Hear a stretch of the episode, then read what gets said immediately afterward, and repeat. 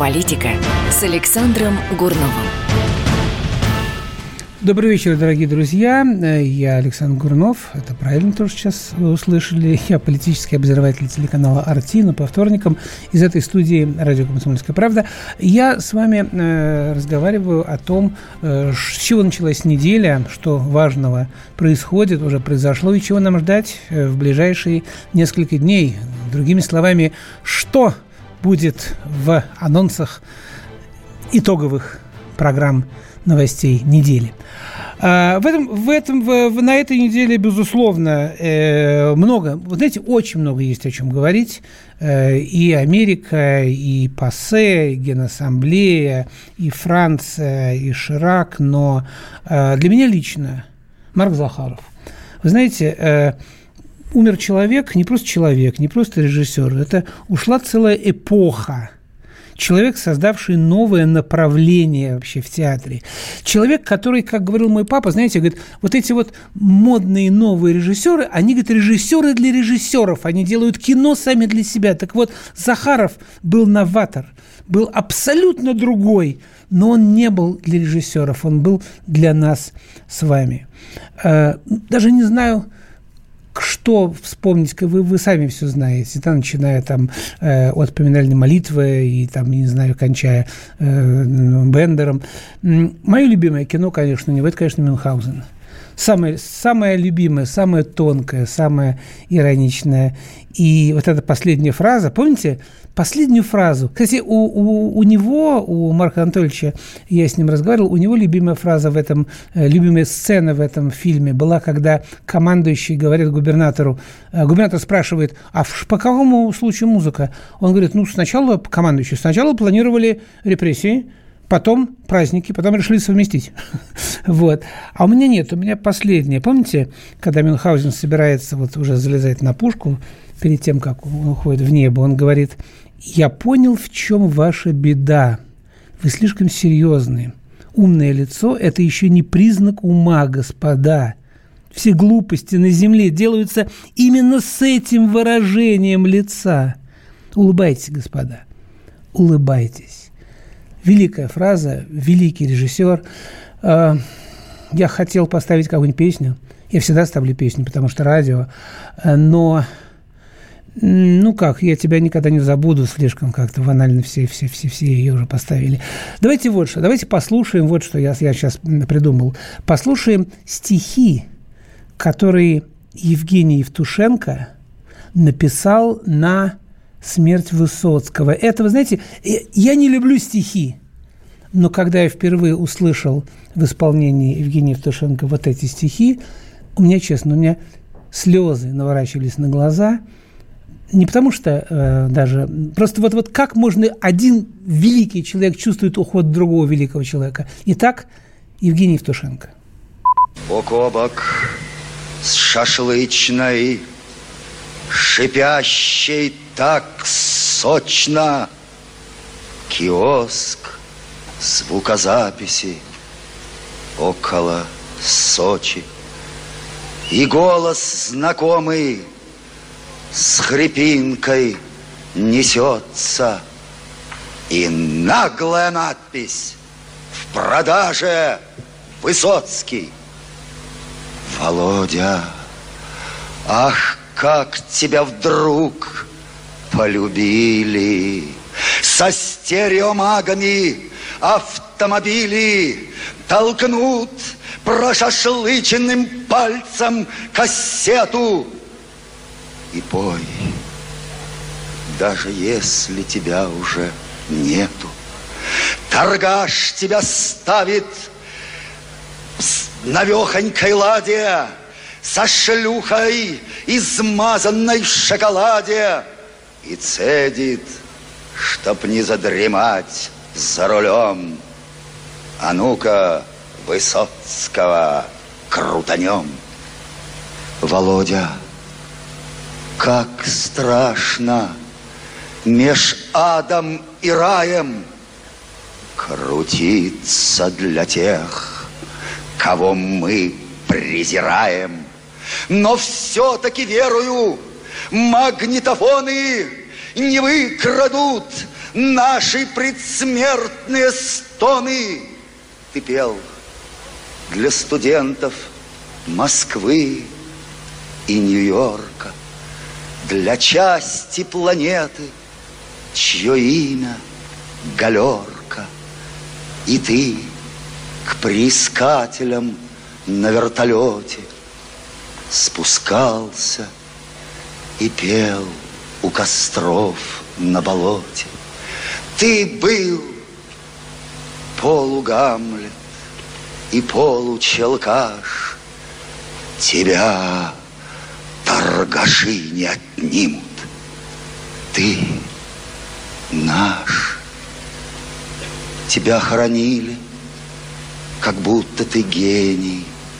Кто гений эпохи? Кто гений мгновений? Ты, бедный наш гений семидесятых, и бедными гениями небогатых.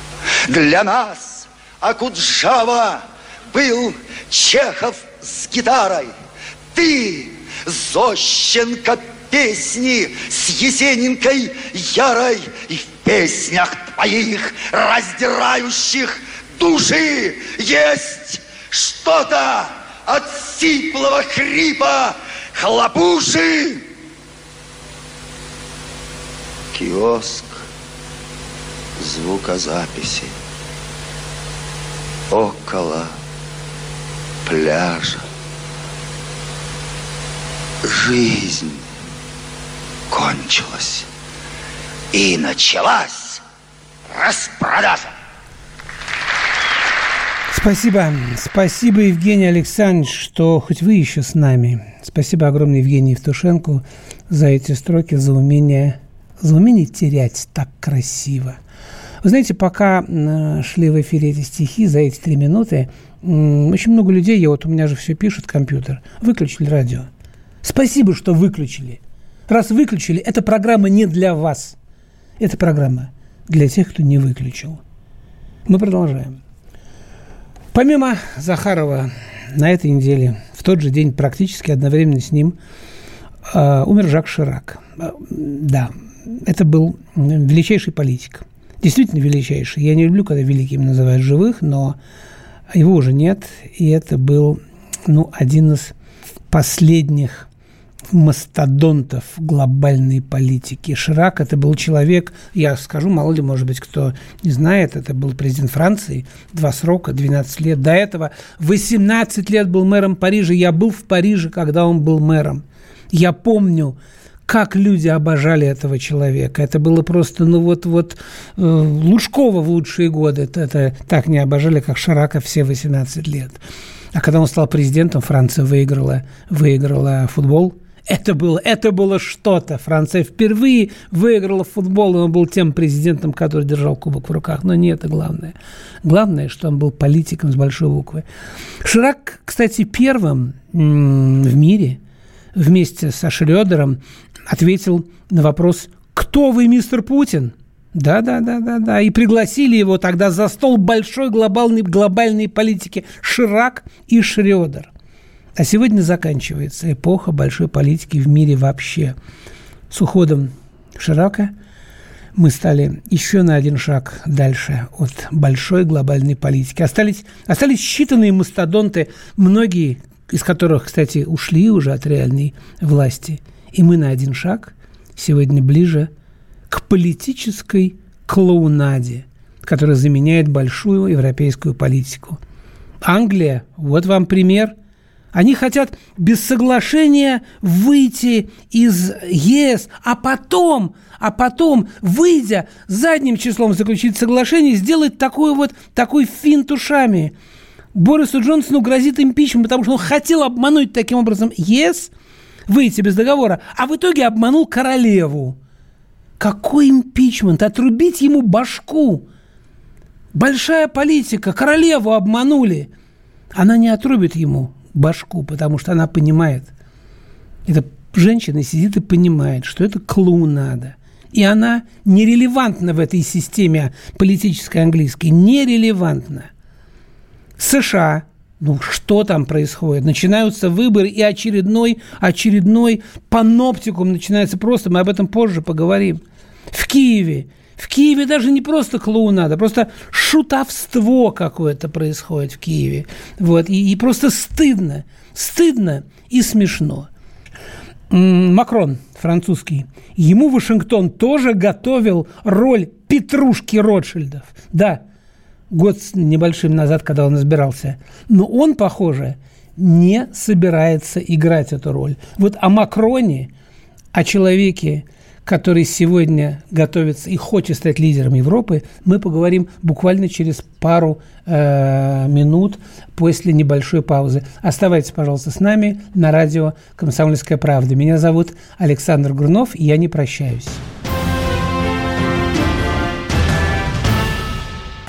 Можно уйти в большую политику, но большой спорт пойдет вместе с тобой. Чемпион мира в тяжелом весе. Боксер с самыми большими кулаками за всю историю бокса. Действующий депутат Государственной Думы. А теперь еще и ведущий радио «Комсомольская правда». Николай Валуев в авторской программе «Большой спорт». По средам в 10 вечера по Москве. Горячо, холодно. Снова горячо холодно, я Александр Гурнов, мы продолжаем. Да, Макрон явно не хочет оставаться петрушкой Ротшильдов в той роли, которую готовили ему в Вашингтоне, когда помогали, а это было очевидно, выбраться на э, должность президента Франции, когда топили конкурентов. Э, похоже, Макрона сегодня больше вдохновляет не роль э, американского подпевалы, а его больше вдохновил сегодня звон колокола Нотр-Дам. Да, большой колокол Нотр-Дам сегодня впервые звонил с момента пожара в этом величайшем соборе.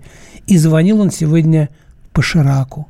До этого всего несколько раз звонил этот колокол, в том числе по Митерану и по Деголю. По фиглярам колокол не звонит. И Макрон сегодня практически цитирует Деголя. Вот посмотрите, что он говорит. Если мы не наладим отношения с Россией, то еще долго будем находиться в бесполезном напряжении. Конец цитаты. Вот что сказал Макрон. В бесполезном напряжении, констатирует он, находится сегодня с подачи Вашингтона половина так называемого цивилизованного человечества.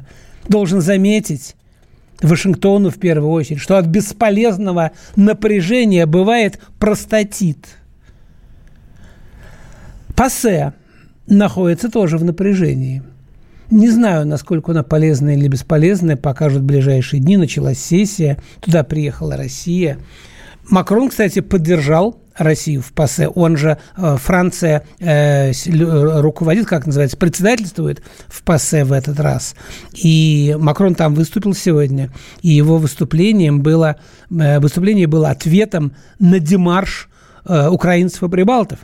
Вот смотрите, еще одна цитата из сегодняшнего, из сегодняшнего выступления Макрона уже сегодня в ПАСЕ. «Российский народ, — говорит он, — признает европейский гуманизм российский народ участвовал в создании самого этого гуманизма. А география, история, культура России в основе своей, в основе своей европейские. Именно поэтому, именно поэтому главная мысль э, Макрона без пассе, без, без России пассе не полная. Как вам это нравится? Мне нравится. И не потому, что это там приятно слышать или что-то еще. Он много и жестких слов говорит. В сегодняшней той же речи он говорил жесткие слова. Но есть понимание, да, есть понимание общности. И для тех, кто учил историю, есть ощущение того, что возвращаются времена Деголя. Возвращаются времена, когда Россия с Францией стали пионерами разрядки – И когда в этот вот водоворот добра потом втянулись Германия, потом дальше, дальше, дальше, и в конце концов Америка, Мальта там, ну и так далее, да. А, ПАСЕ решила обсудить митинги в Москве, кстати, помимо всего хорошего. Они решили обсудить вот эти вот несанкционированные митинги. Вот, но мы назвали это лицемерием. И это, в общем, действительно лицемерие, потому что, во-первых, как сказали в Кремле, мы не любим, когда э, за границей обсуждают наши внутренние дела. Да, у нас был митинг, он был несанкционированный. Люди, которые нарушили закон, э, понесут наказание. Вот, мы с этим разобрались, как бы ничем это особо плохим не закончилось. Вот, э, значит, но, но, э, почему вы не обсуждаете, господа, желтых жилетов? Давайте в ПАСЕ обсудим желтый, при всем уважении к Макрону, господин Макрон, да, ну, давайте обсудим митинг, на, на, значит, в Москве и желтых жилетов в Париже. И то, и другое сравним, поговорим, кто как. Вы там выбивали глаза демонстрантам пластика этими резиновыми пулями, да? Вот. Мы там э, дали кому-то по печени дубинкой. Ну и что? Это, это митинг, это разгон несанкционированной демонстрации. Так везде. В Америке вообще стреляют очень часто без предупреждения и очень часто сразу на поражение, да? Вот, бывает, все бывает. Вот. Э, но вы знаете, мне очень, мне очень э, как-то показалось правильным, что несмотря вот на вот эту всю, как сейчас говорят, тусовку вот эту европейскую, да, на попытку превратить возвращение России в пассе опять в такое как бы, а, вот вернулись, так давайте опять к стенке, сейчас будем вас судить. Нет, мы все равно осудили на год условно э, этого самого, господи, как же его черта, э, забыл уже, честно говоря, фамилию этого а, артиста, который бывший, бывший ОМОНовец, который э, сначала ну, давали 5 лет, потом в итоге, в итоге дали год условно, плюс испытательный срок. Э, да бог с ним. На самом деле правильно. Я в прошлой программе говорил, что он не уголовник – он не должен сидеть в тюрьме. Но наказание, по всей видимости, он должен понести, потому что была, должна быть справедливость. Отсутствие справедливости, то, что губит страны, даже великие страны, да, в том числе, вспомните революцию 17 года, справедливости не было, вот что главное было. Вот что подняло людей. Они там землю крестьянам, рабочим, заводы, там понятно, что молодец Ленин, да, но началось с того, что была несправедливость. Человек оказал сопротивление власти, оказал сопротивление при аресте, а оказал физическое сопротивление власти, да, это нарушение. И за это нужно отвечать. Вот и все.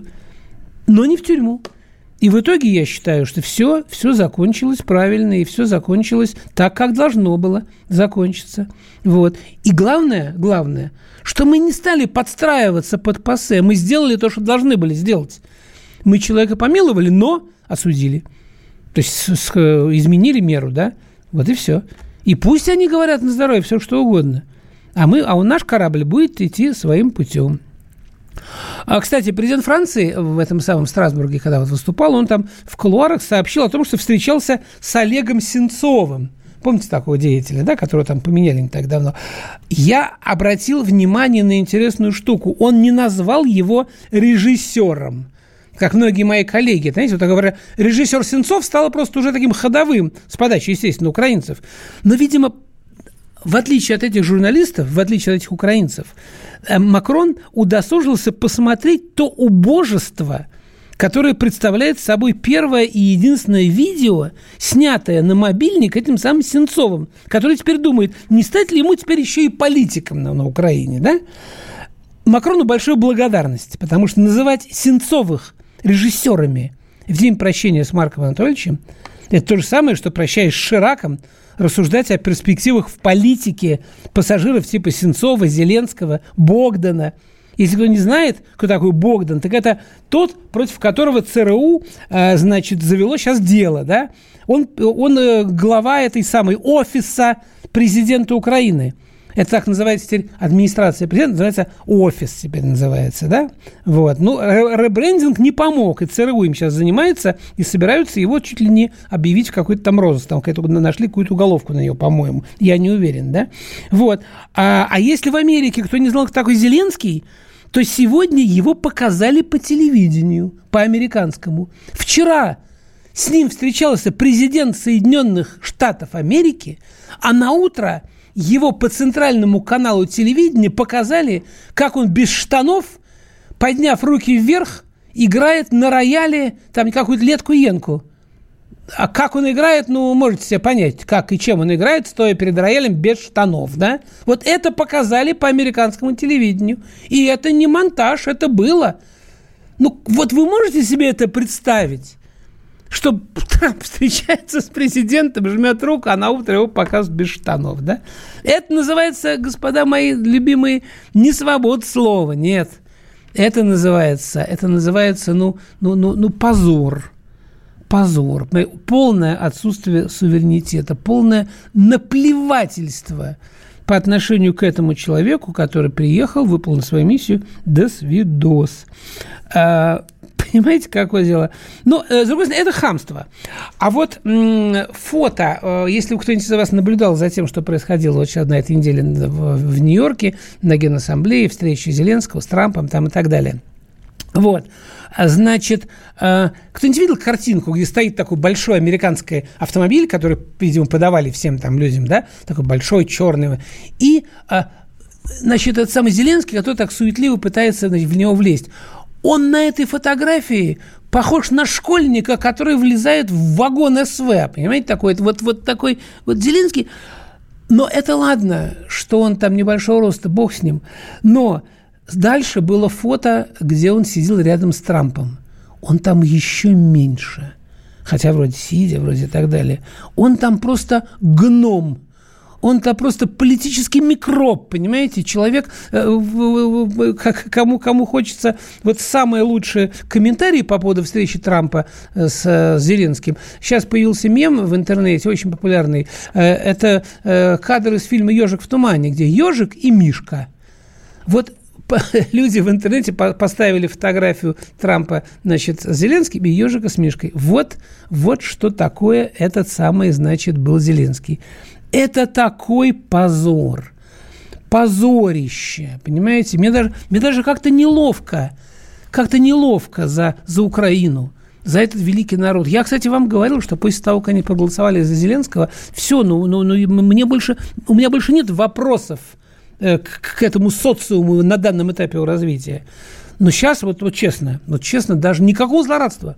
Просто стыдно, обидно за многомиллионный наш народ, который довели вот до такого состояния, что их президент по американскому телевидению без штанов играет, извините, непонятно чем, на рояле. Подумаем об этом. Послушаем новости и вернемся. Горячо, холодно. Лучше и сто раз услышать, и сто раз увидеть. Наш эфир на YouTube-канале «Радио Комсомольская правда». Для всех, кто любит по-разному. И ушами, и глазами.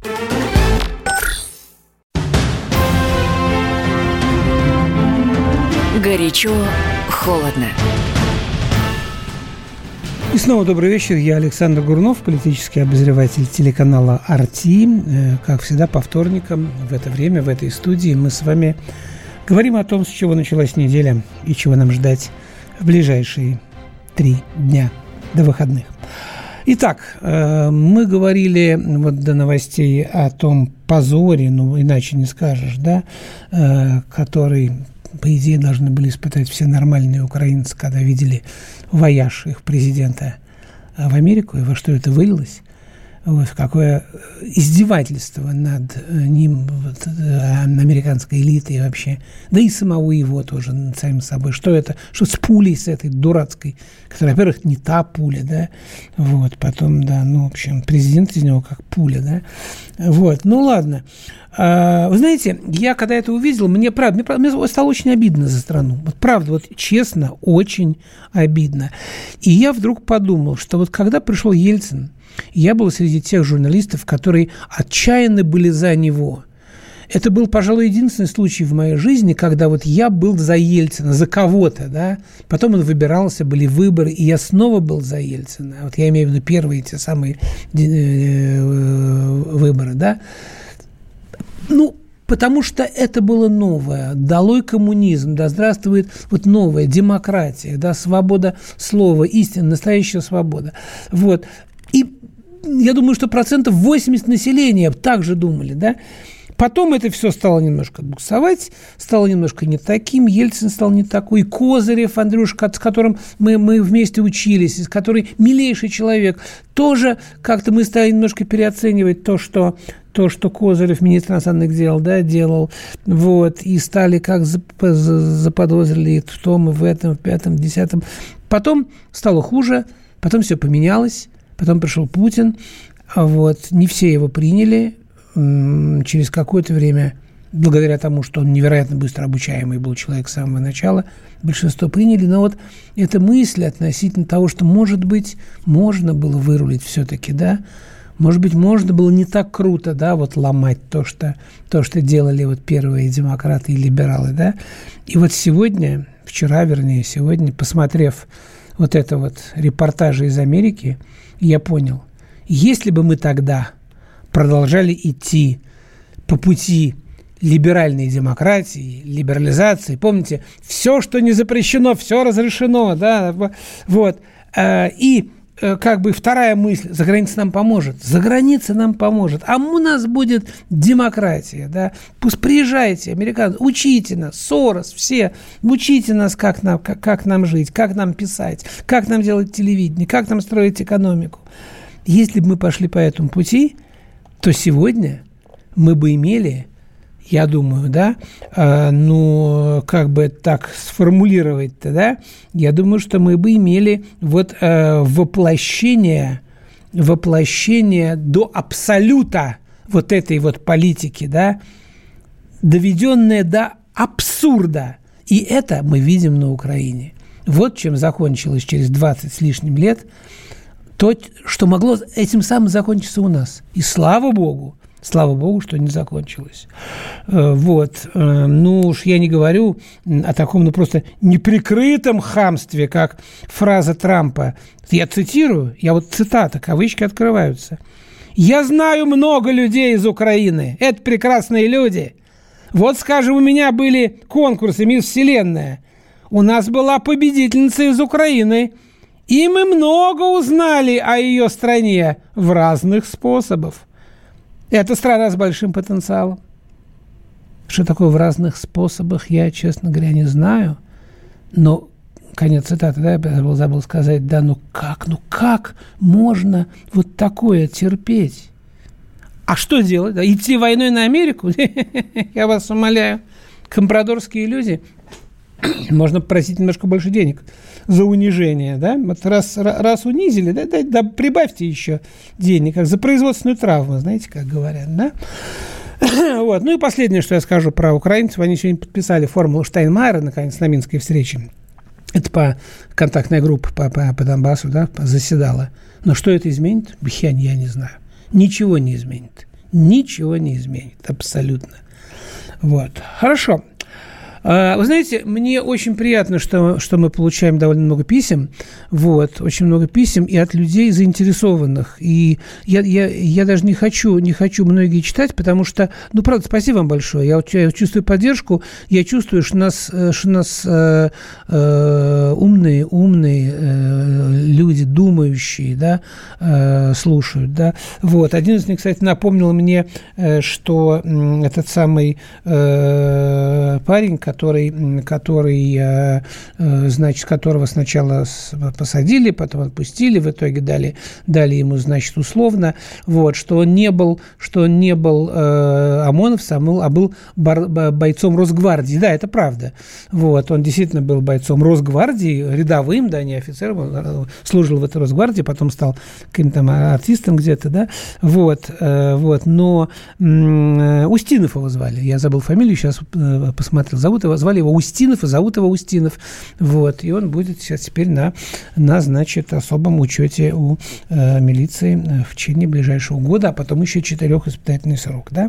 Хорошо, переходим э, переходим э, к Соединенным Штатам. Тем более, что вот я вижу, многие люди про это пишут. Мы немножко уже коснулись. Я повторю. Цирк с конями, то, что происходит в Соединенных Штатах, началась предвыборная кампания. Не нужно строить иллюзии, что кто-то, чего-то, кому-то. Нет. Нет началась предвыборная кампания. Все друг друга топят. Как сказал какой-то остряк недавно в эфире, запасайтесь попкорном. И это действительно так. Предвыборная кампания в Америке – это шоу. Вот. Ну, э, что там все началось-то? Началось с того, что, э, извините, вице-президент Байден, человек, который был вице-президентом, а сейчас он как бы один из людей, претендующих на президентское кресло от демократов, хотя еще не выдвинут официально, он хвастал под камерой тем, что он шантажировал украинцев. Он под камерой сказал буквально следующее. Слушайте, я этим ребятам сказал, я вам не дам миллиард, пока вы не скинете этого самого Шокина, прокурора вашего, да? Вот. И все, сказал, вот вам пять дней, скинете Шокина, получите миллиард. Он это сказал под камерой. И нормально. А почему он хотел скинуть генпрокурора? Ведь Шокин, на минуточку, был кумом Порошенко – то есть ближайшим родственником, другом, своим человеком. Да потому что Шокин начал копать расследование против фирмы «Бурисма», это крупнейшая э, нефтегазовая компания э, Украины э, в которую, когда, вообще этот самый э, Байден был простой человек, он приехал на Украину, сказал, значит так, слушайте, я буду заниматься Украиной, значит, бабки мне платить не надо, взятки, вот сыну моему лимон в год загружайте, пожалуйста, вот миллион в год платите сыну, его зовут Хантер, вот, пожалуйста. А я буду как бы вот э, чистенький. И все. Они этого самого мальчишку записали к себе в эту самую нефтегазовую компанию, каким там вице чем-то, вот, начальником юридической службы. И около миллиона в год ему, значит, сгружали деньги. Вот. И человек этим хвастает. Вот. А э, Трамп, Трамп решил, решил э, это дело расследовать. Вот, и, и, и как-то и как-то попросил значит, Зеленского, слушай, ты разберись там с этим самым, да, как, почему, как, как там все происходило-то. И его сейчас за это хотят делать импичмент. Я вам расскажу, если вам, господа, интересны, теперь про, про Трампа. У него тоже рыльц в пушку. У него, был, у него был человек по имени Волкер, да, который вот, только, вот буквально днями подал в отставку после того, как телефонный разговор с Зеленским распечатали, да. Значит, Волкер был не такой тупой, как Байден, но он, он, он не хвастался, что он, значит, это самое под, под камерой, и он не тупо сажал своего сына получать лимон за свои услуги э, украинцам. Он разработал схему. Но вот посмотрите, как эта схема выглядит. Сейчас я вам расскажу, вы будете, вы будете в восторге вообще, ну, гениально. Значит, вы знаете, что украинцы все время пугают русских ракетами «Джавелин» противотанковые ракеты «Джавелин», все, мы сейчас выбьем все, все ваши танки вот, из Донбасса, вот, все, значит, все, которые у ополчен танки, мы сейчас сожжем, американцы нам дали «Джавелин».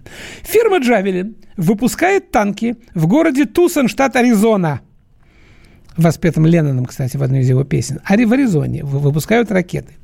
Сенатор Маккейн, вы помните, такой сильный, значит, антирусский человек, был из Аризоны. Он был сенатором от Аризоны. И был в Сенате США начальником комиссии как раз по, по оружию, по вооружению, как так она называлась, да. То есть сенатор Маккейн из, из Аризоны, значит, э, руководил в Сенате комиссией по вооружениям, а там же в этой его родной Аризоне и был главный завод, выпускающий Джавелин. Очень хорошо. Потом этот самый Маккейн э, организовал такой институт, свой институт, он, он такой, знаете, типа аналитического центра крупного, который сейчас, после смерти Маккейна, называется Институт Маккейна. Ага, вот. Он, естественно, на общественных началах, это институт, но главный спонсор его – это лоббистская компания. А что такое лоббисты в Америке? Это люди, которые официально ходят, раздают всем взятки, чтобы добиться какого-то политического результата. То есть институт Маккейна спонсирует, спонсирует эта группа, значит, э, БГР называется, это лоббистская группа. Главные клиенты этой группы который э, она дает деньги, а берет на деньги два больших клиента. Это компания Джавелин, вы будете смеяться, а также господин Порошенко. Так вот, Волкер поехал в, на Украину решать вопросы войны и мира практически на общественных началах. При этом он был там одним из руководителей и института Маккейна, и вот этой вот, значит, э, этой самой компании, компании, которая занимается лоббированием этой БГР. Можете себе представить, да? Ну, нормально. Круг, круг замкнулся. Вот и И теперь, и теперь, естественно, когда распечатали этот телефонный разговор, значит, Трампа, когда, когда, когда пошел весь этот накат, конечно, он быстренько, Волкер, ушел в отставку, но его вызовут. Его вызовут на допрос, и шоу будет продолжаться.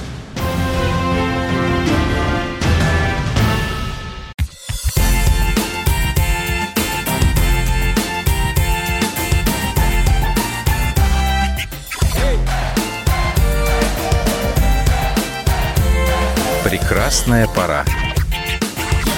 На радио «Комсомольская правда».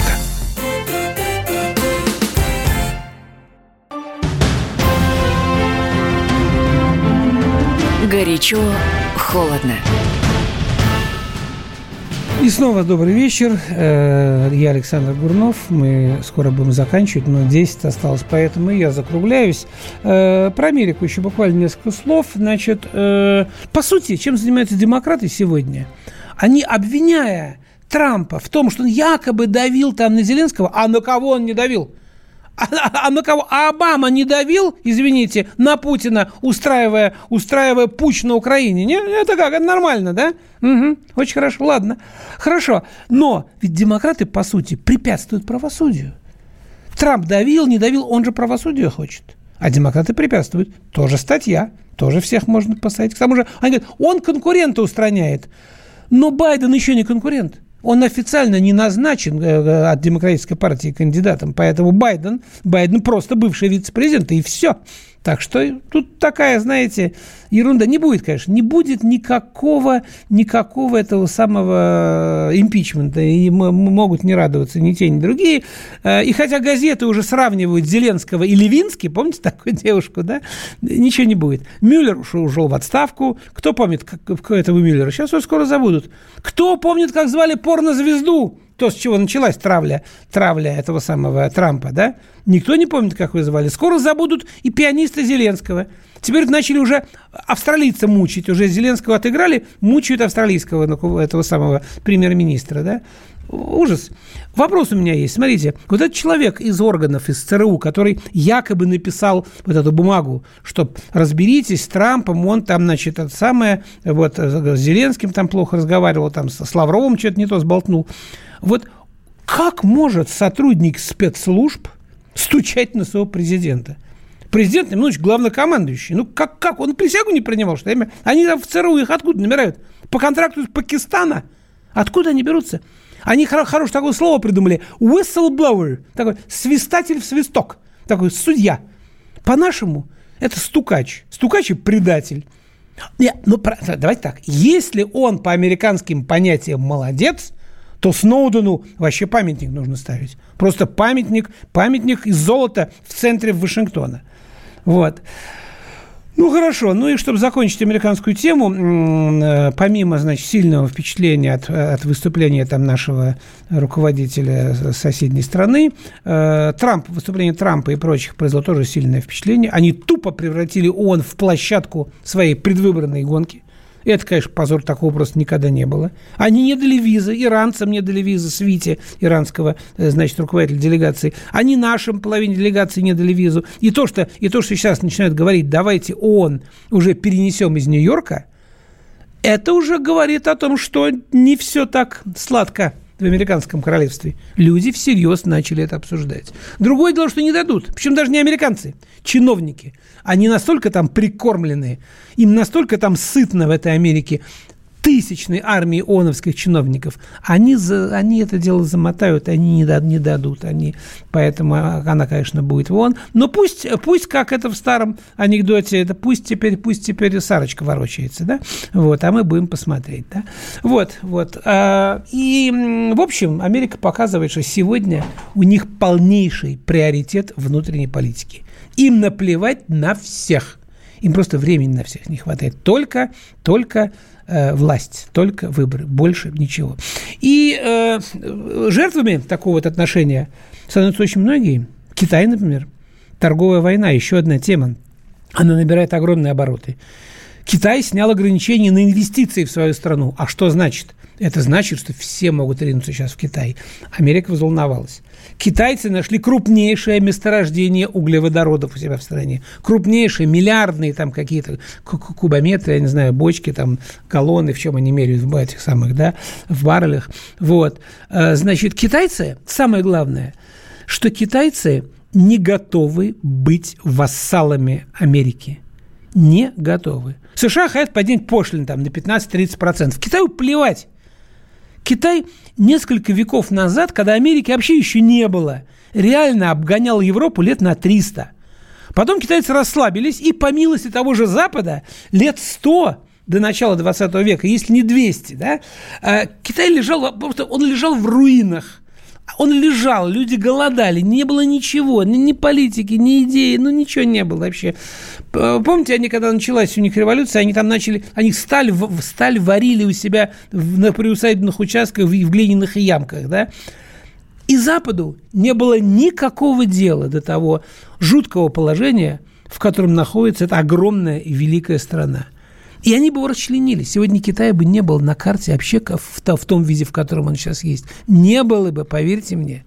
Не потому, что я знаю, потому что я читал книжки, несколько книжек историков, которые пишут об этом. Благодаря Советскому Союзу Китай сохранился.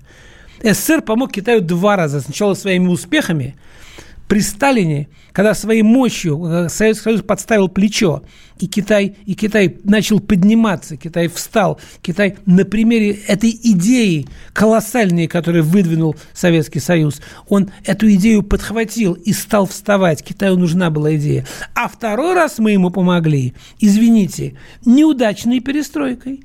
Мы показали, как не надо.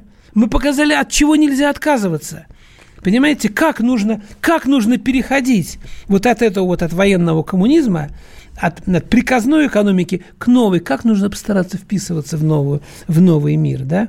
Вот. И сегодня Китай своим примером показывает миру, всему миру, в первую очередь Европе, что США – это уже колосс такой, знаете, на глиняных ногах что Европе США э, нужно меньше, чем, чем Америка нуждается в Европе, понимаете? Америка пытается увидеть, что без нас вы все умрете. Не умрем.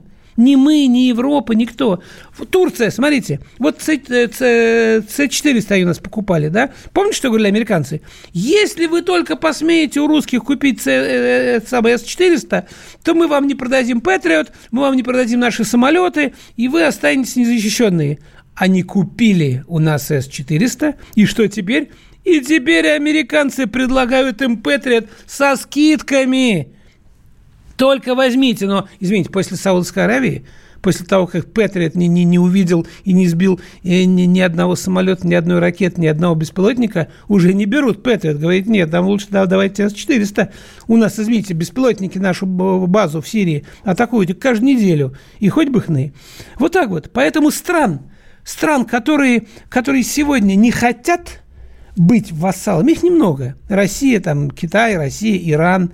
Иран душит напрямую санкциями, э, хотят войну объявить. Россию пытались санкциями, пытались оружием, пытались внутренней стабилизации. Не вышло. Теперь Украиной. Тоже не очень работает. Китай душит Гонконгом. Смотрите, что происходит в Гонконге. Следите за тем, что происходит в Гонконге. Целыми днями по CNN Гонконг, Гонконг, Гонконг. Китай, Китай плохой, Китай на грани смерти. Сейчас всех свергнут, потому что Гонконг – это новый Китай. Нет. Гонконг – это не новый Китай. Гонконг – это старый американский империализм. Дорогие друзья, э, время нашей программы, к сожалению, заканчивается. Э, слушайте нас на следующей неделе в это же время. Э, напоминаю, меня зовут Александр Гурнов, и мы снова будем с вами говорить о политике. Счастливо! Горячо, холодно. Я вспоминаю, тебя вспоминаю. Антонов. Каждый вечер в эфире радио «Комсомольская правда» вспоминает. Включаем нашу машину времени и отправляемся в прошлое. Я помню, маленький стоял, смотрел на прилавок. Mm-hmm. Было все. Молоко в треугольных пакетах. Ой, молоко в треугольных пакетах. Мороженое вкусное. Потрясающе, потрясающе. Вареники с вишней и с медом запомнились на всю жизнь. Таких я больше не ел. Программа Михаила Антонова «Дежавю» по будням в 23.00. Антонова много не бывает. Зашла заря